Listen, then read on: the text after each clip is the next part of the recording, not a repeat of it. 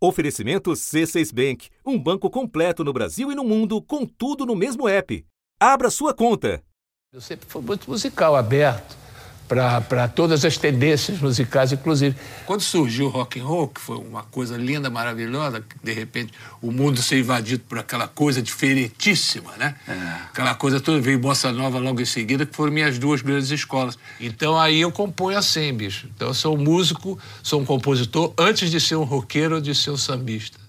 Eu gosto muito de ser pioneiro, cara. Mas meu maior orgulho de todos é o, é o rock português, sabe, bicho?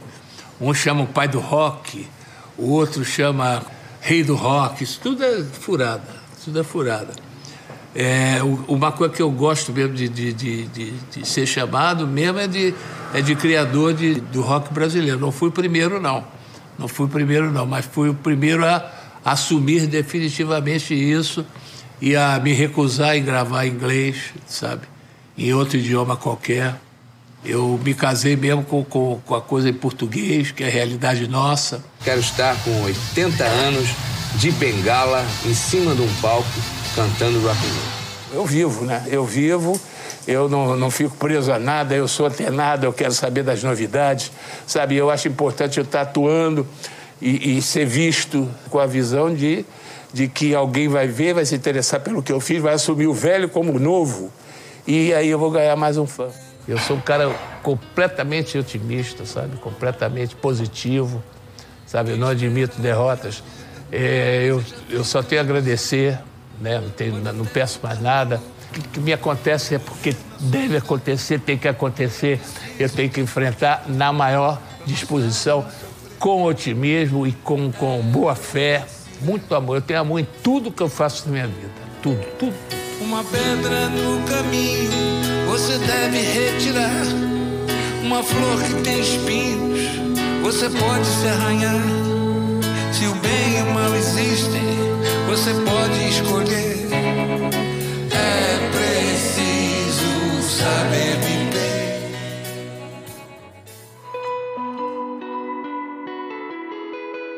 Da redação do G1, eu sou Natuza Neri e o assunto hoje é Erasmo Carlos um episódio para lembrar e homenagear o Tremendão, pioneiro do rock no país, gigante gentil da música brasileira e parceiro de composição de Roberto Carlos.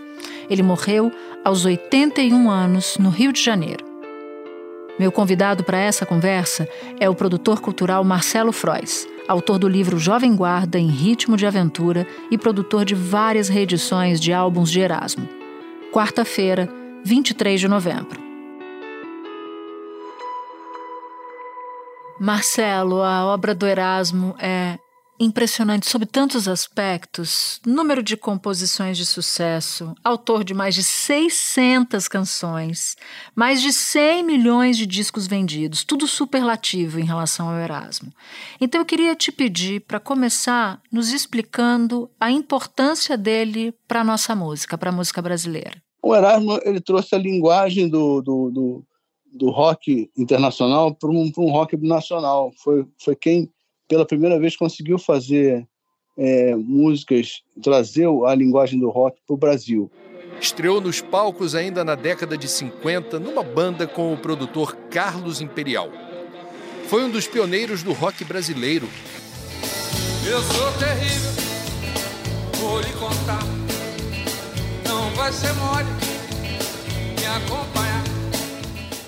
Bom, eu faço música brasileira, eu acho que a fronteira, as fronteiras que os homens fizeram não tem nada a ver com, com música. Música é um negócio que, que bate. Então, se eu sou brasileiro e vivo dentro dessas fronteiras, então eu acho que a música que eu faço é a, é a mais brasileira possível. Diante disso, ele, como o outro rei, é, ele e o outro rei, fizeram a Jovem Guarda e, e estouraram nacionalmente e, e, ultrapassaram fronteiras, ficaram famosos na América Latina, gravavam em espanhol.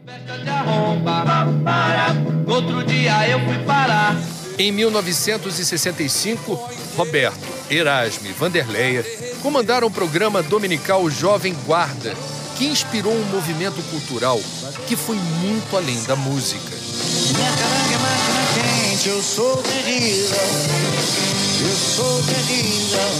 eu sou terrível. E vocês se lembram daquele símbolo sexual quando entrava tão bonito Quem? na Jovem Guarda, enfeitiçando o coração das meninas? Eu. eu. Era o tremendão. Por favor, não insiste, faça pista. Não quero torturar meu coração. Garoto ir ao cinema é uma coisa normal. Mas é que eu tenho que manter a minha fama de mal. Usava roupas extravagantes, o que era uma novidade para a época. Falava gírias que até hoje são usadas e mexia com os sonhos da juventude. É, Jovem Guarda, assim, bom, para mim foi um movimento maravilhoso, foi o movimento popular mais forte que eu tenho notícia na, na minha existência. Movimento que deu a ele o apelido de Tremendão. Depois veio a, a maturidade nos anos 70, né? Depois, quando ele voltou para o Rio, quando o programa Jovem Guarda acabou e ele voltou para o Rio de Janeiro, já, já buscou uma, uma vida de pai de família mesmo, efetivamente casado, com três filhos, enfim. Trilhou um caminho musical que era refletia a vida dele.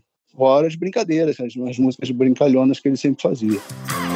Se você quer brigar e acha que com isso estou sofrendo, se enganou, meu bem. Pode vir quente que eu estou fervendo. Qual o traço que o marcava mais? Era essa capacidade de ser respeitoso, de ficar longe de briga ou até mais? Um outro apelido que ele teve, além de Tremendão, era Gigante Gentil. Então eu queria que você nos explicasse também sobre essas características dele. É, isso é uma, uma coisa que a Rita Lee chamou atenção por esse fato, né? De que ele era realmente um gigante gentil. Um cara daquele tamanho, super gentil, super educado, super, super pai de família, super tranquilo. É, Erasmo era, era querido por todos, todo mundo gostava de Erasmo Carlos. Hoje pela manhã, Fernanda, mulher de Erasmo, ligou para Roberto Carlos e disse que o amigo estava chegando ao fim. Roberto pediu então que ela pusesse o telefone perto do ouvido dele e falou algumas palavras. Pouco tempo depois veio a notícia de que Erasmo tinha partido, deixando partido também o coração do seu maior parceiro. Roberto Carlos guardou para ele as últimas lembranças do irmão camarada. Minha dor é muito grande. Nem sei como dizer tudo que eu tudo que eu penso desse meu amigo, esse meu amigo querido, meu grande irmão, meu ídolo, por tudo, pela sua lealdade, sua inteligência, sua bondade, por tudo que eu conheço dele. Um ser humano maravilhoso esse meu irmão. É um privilégio para mim ter um amigo, um irmão assim, por todos esses anos. Vanderleia falou do amor imenso que vai carregar para sempre. Eu quero me reportar aos companheiros, aos amigos, aos fãs que nos acompanharam desde muito cedo, que sabem imaginar o que eu possa estar sentindo, que é o mesmo que vocês estão sentindo, pelo que re representa o Erasmo em nossas vidas, em nossos corações, na história da música brasileira. Era um gigante gentil que tentava manter a fama de mal, era isso? É, exatamente, porque, porque aquela coisa da, na, na Jovem Guarda, ele era o, o, Tinha o bad cop e o good cop, né? Então ele era, ele era o, o, o malvadão, entendeu? Ele fazia, fazia cara feia, fingia estar de mau humor, entendeu? Tinha uma, uma postura diferente, mas era aquela coisa do roqueiro mesmo, né? A linguagem do roqueiro, de, de fazer aquele beicinho que o Elvis fazia, ou que o Marlon Brando, o jeitão do Marlon Brando andar, aquela, aquela linguagem do rock original dos anos 50 para 60, entendeu? Bem antes da Jovem Guarda. Agora, já que você citou Jovem Guarda, a geração da qual Erasmo fazia parte, do começo dos anos 60, na Tijuca, foi muito significativa para a música. Então, eu queria te pedir para nos contar sobre esse contexto do nascimento da Jovem Guarda e como isso incluía, abarcava indiretamente de Tim Maia a Jorge Ben. Pois é, eram, eram todos interessados por, por rock, por música e moravam perto, se encontravam num bar na esquina da Tijuca. Com quem você aprendeu a, os primeiros acordes? Tim Maia. Tim Maia que me ensinou. que ainda era Tião nessa época. Ainda era Tião, Tião Marmiteiro. Tião Marmiteiro, ele que me ensinou Lá maior, Ré e Mi. E aí ele disse, com isso aí você toca os 30 rock.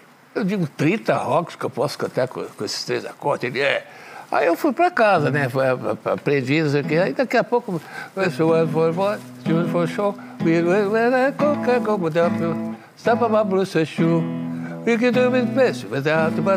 Shoe. Daqui a pouco. Everything go baby. Oh baby. Aí, porra. One, two, three o'clock, four o'clock, rock. Five, six, seven o'clock, eight o'clock, rock. Five, ten, eleven o'clock, twelve, thirteen o'clock, rock. Around the clock to that, that, those, Meu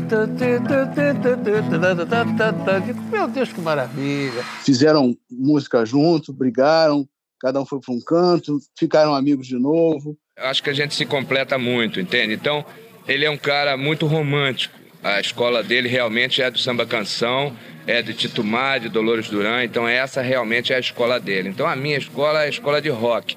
Então, então a gente já sente as duas diferenças. Então por isso que eu acho que a gente se completa muito. E na verdade, efetivamente, a, a dupla Roberto Herrera se tornaram os dois grandes pilares do pop brasileiro original nos anos 60. Isso não é como negar, eles são o e McCartney do Brasil, entendeu? Interessante essa, essa imagem com Lennon e com McCartney. Quando o Erasmo fez 80 anos, no ano passado, ele deu uma entrevista para o jornal o Globo, na qual ele diz assim: Abrindo aspas.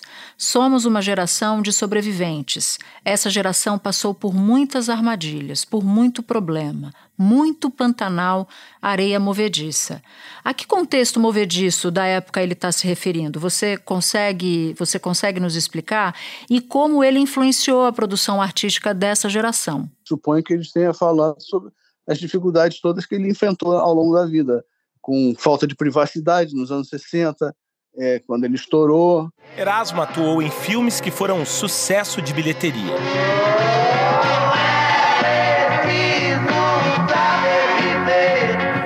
Teve a vida contada no longa-metragem Minha Fama de Mal, dirigido por Luiz Farias. Mas não vem pensando que foi molezinha, não.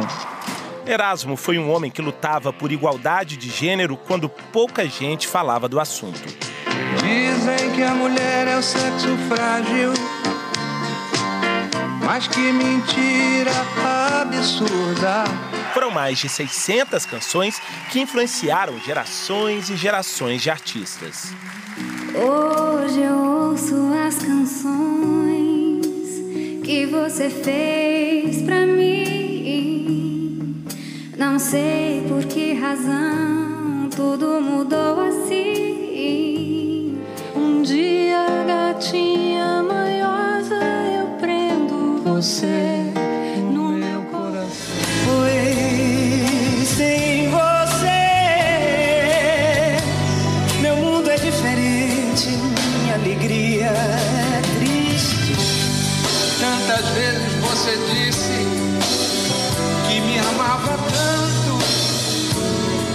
Tantas vezes eu enxuguei o seu pranto. E agora eu choro só sem ter você.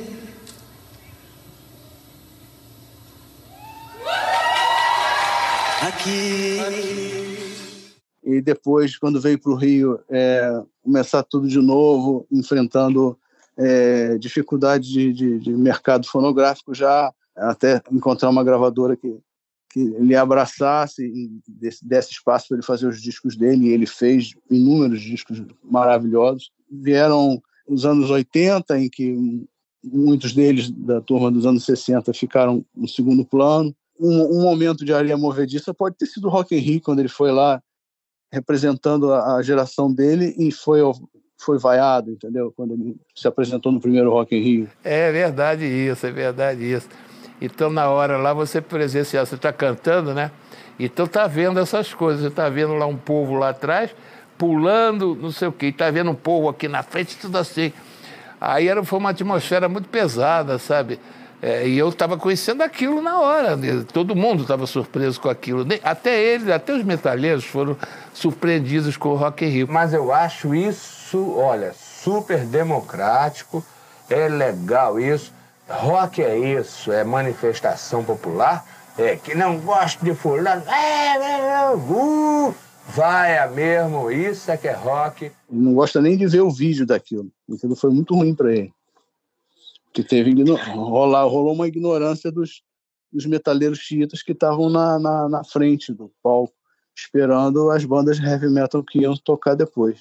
Agora, isso me puxa, essa situação me puxa um, uma entrevista que você deu para a Folha, dizendo que havia muito preconceito com a Jovem Guarda. Explica para gente por que, que você fala disso. Na verdade, existia um, um preconceito com, com a música internacional, com o rock versionado em português, ou mesmo com o rock em português, que tinha aquele, aquela música brasileira engajada, universitária, é, de, de, da era dos festivais. Ali começou a rolar um, um racha, porque a era dos festivais e a Jovem Guarda nasceram no mesmo ano de 1965, entendeu? Então, todos da a era dos festivais é fruto da, da, ditadura que estimulou a música de protesto e eles não estavam nem aí para isso aparentemente eles estavam preocupados em, em ganhar garotas em, em comprar carro em, em, em, curtir o rock and roll sigo incendiando bem contente e feliz nunca respeitando o aviso que diz que diz que é proibido fumar quero até morrer que viver assim. Só quero que você me aqueça nesse inverno e que tudo mais vá pro. E de repente, esses caras que faziam bossa nova, etc., e MPB, eles cobravam muito, da, da, se ressentiam muito do sucesso da Jovem Guarda. A Jovem Guarda vendia muito disco, os outros não vendiam. Então havia um preconceito nesse sentido, de que eles não tinham é, formação universitária, a grande maioria não, não, estudou, a grande maioria não queria saber de política, não queria saber de nada do que estava acontecendo no Brasil, era alienado, e por aí vai. Por exemplo, a minha formação cultural é de história em quadrinho, cara, e de cinema, de música em geral, sabe? Então, toda a minha formação é, é vem, de, vem disso, sabe? Então a gente não frequentava as universidades. A gente não, a gente era menino de rua, a gente queria farra, queria futebol, queria soltar pipa. Né? Crescemos nessa coisa toda de, de gangue, de bairro. Eu vou embora, vou ler meu pasquim. A canção citava o jornal O Pasquim, que tinha sido fechado pela ditadura militar, que naquela época tentava calar os artistas. Erasmo, junto com Roberto, desafiou a censura com uma criação em homenagem ao amigo Caetano Veloso, que estava exilado na Inglaterra. Debaixo dos caracóis dos seus cabelos. Eu, no íntimo, no íntimo, eu acho que mesmo com a alienação que eles acham que a gente tinha, é, nós contribuímos bastante, sabe? A gente era, foi apenas um reflexo do que veio, porque gerou gerou a bitomania na Inglaterra, né, gerou a Nova Ola na Argentina e aqui no Brasil vi, gerou o Iê, que depois, com o tempo, ficou apelidado pela imprensa de Jovem Guarda. Né? Mas Jovem Guarda era um programa. Depois virou o movimento todo, né? Mas isso foi o desejo de liberdade, que foi um grito de, de usar suas próprias roupas, de, de coisa. Já foi uma revolução, sabe? Bem diferente da revolução armada que estava sendo paralelamente é, é, rolando, né? Essa cobrança existe até hoje.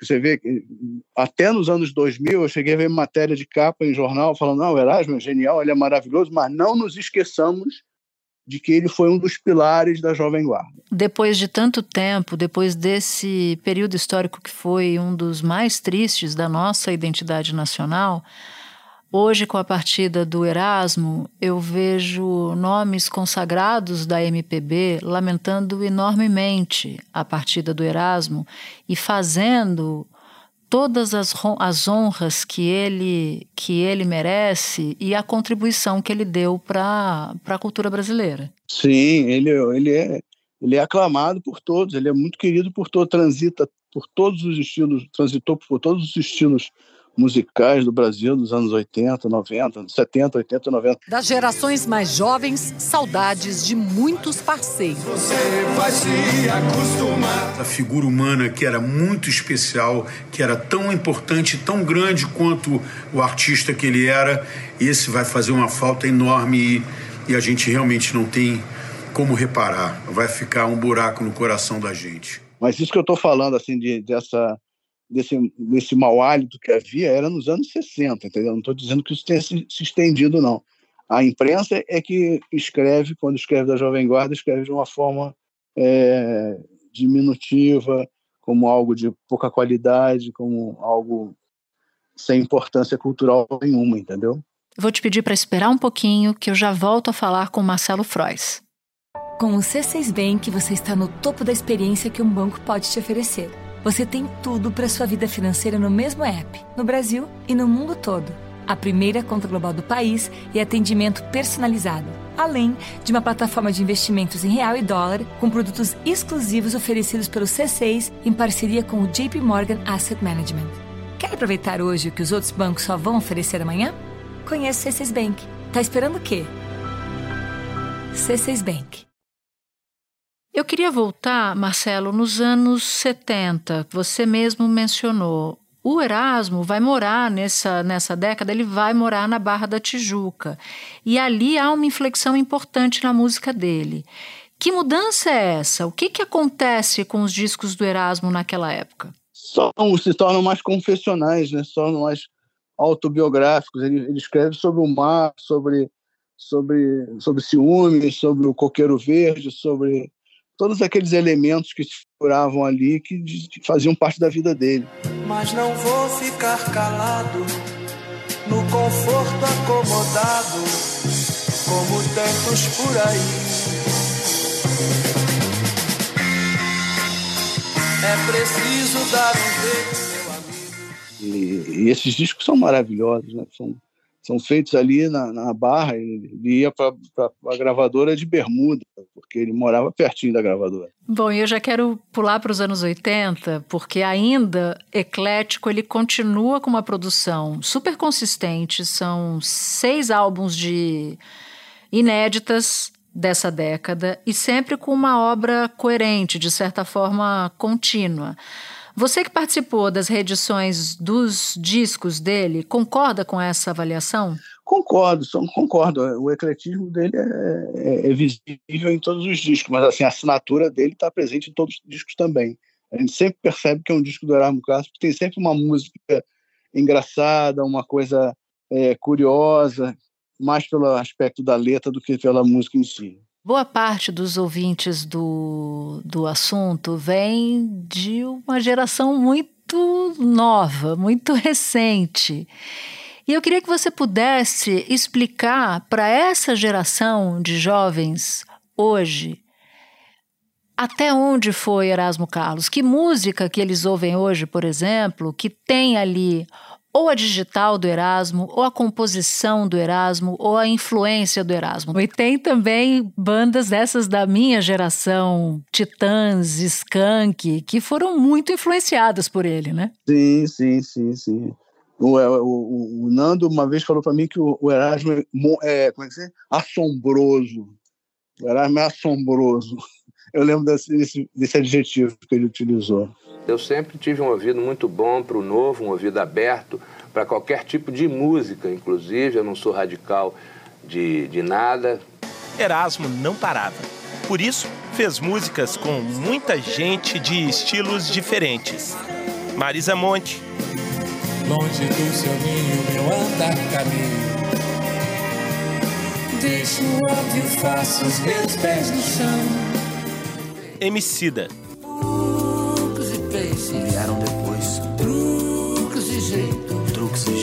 Putz, o tempo passou. Eu queria terminar, Marcelo, chamando a atenção que no final da vida dele, o Erasmo estava com uma turnê que retomava a Jovem Guarda e isso mostra, mostrava o quanto ele estava ativo. Ganhou inclusive um Grammy na semana da sua morte, o que é muito impressionante.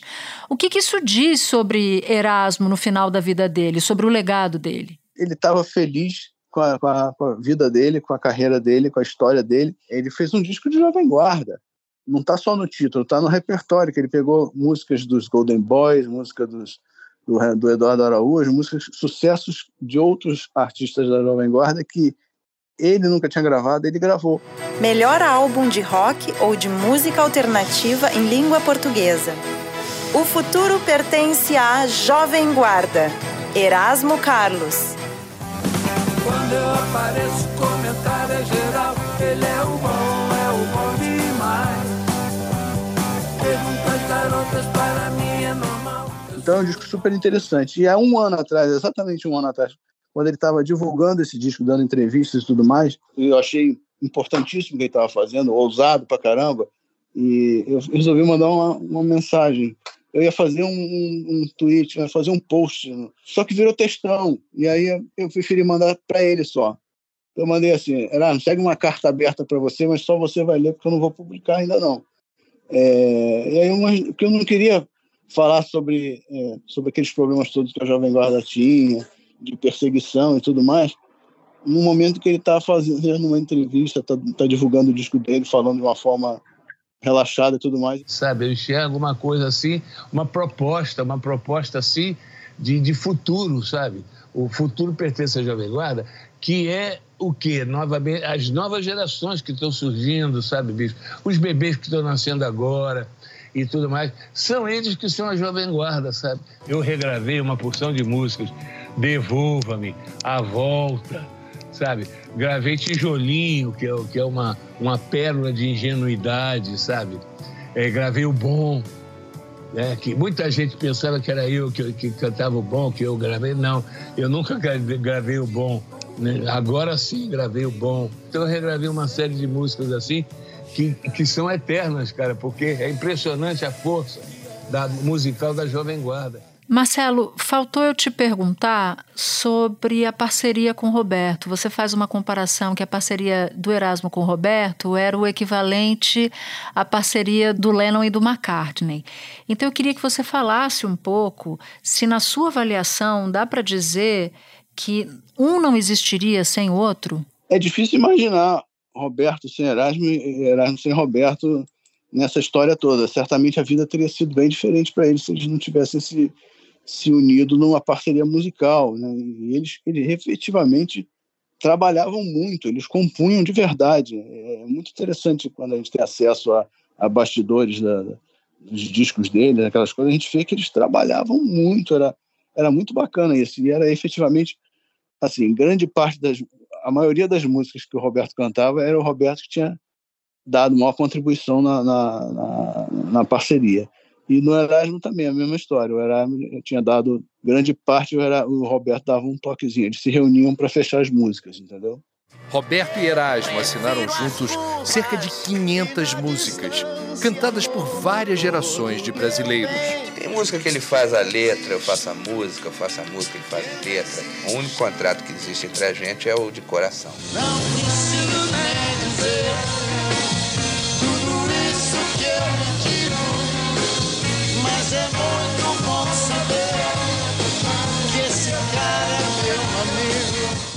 para você, Marcelo? A gente falou muito da obra do Erasmo, do trabalho que você fez. Você escreveu um livro sobre a Jovem Guarda, mas pelo que você foi nos contando aqui no assunto, eu fui percebendo que você tinha uma relação com ele de muita proximidade. Então, para você, Marcelo, o que é perder o Erasmo?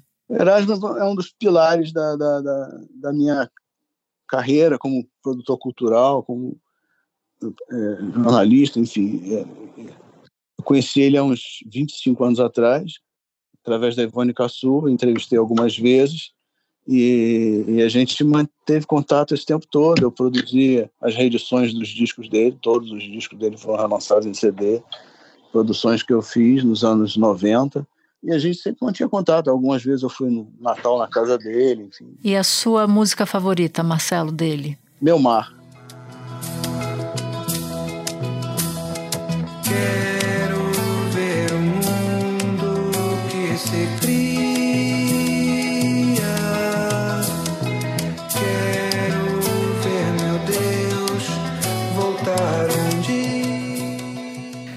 Vou dizer qual é a minha música favorita dele, do Roberto, porque é um hino para a vida. É preciso saber viver.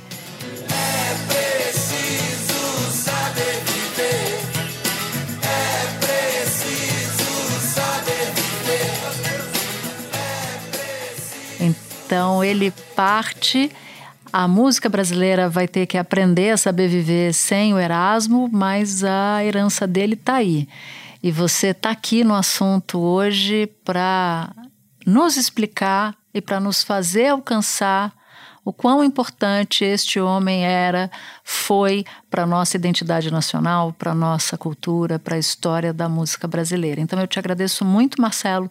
Eu sei que você está sentindo a morte do Erasmo, mas esse relato sobre ele é um relato histórico e muito importante. Tá bom, muito obrigado pela, pela atenção aí. Este foi o assunto podcast diário disponível no G1, no Globoplay ou na sua plataforma de áudio preferida. Vale a pena seguir o podcast na Amazon ou no Spotify, assinar no Apple Podcasts, se inscrever no Google Podcasts ou no Castbox e favoritar na Deezer.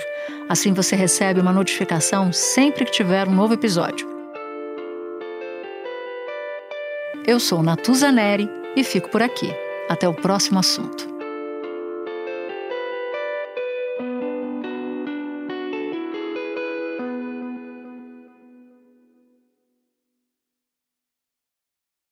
Você no topo da experiência financeira que um banco pode oferecer. Escolha um banco completo no Brasil e em qualquer lugar do mundo. Abra sua conta no C6 Bank.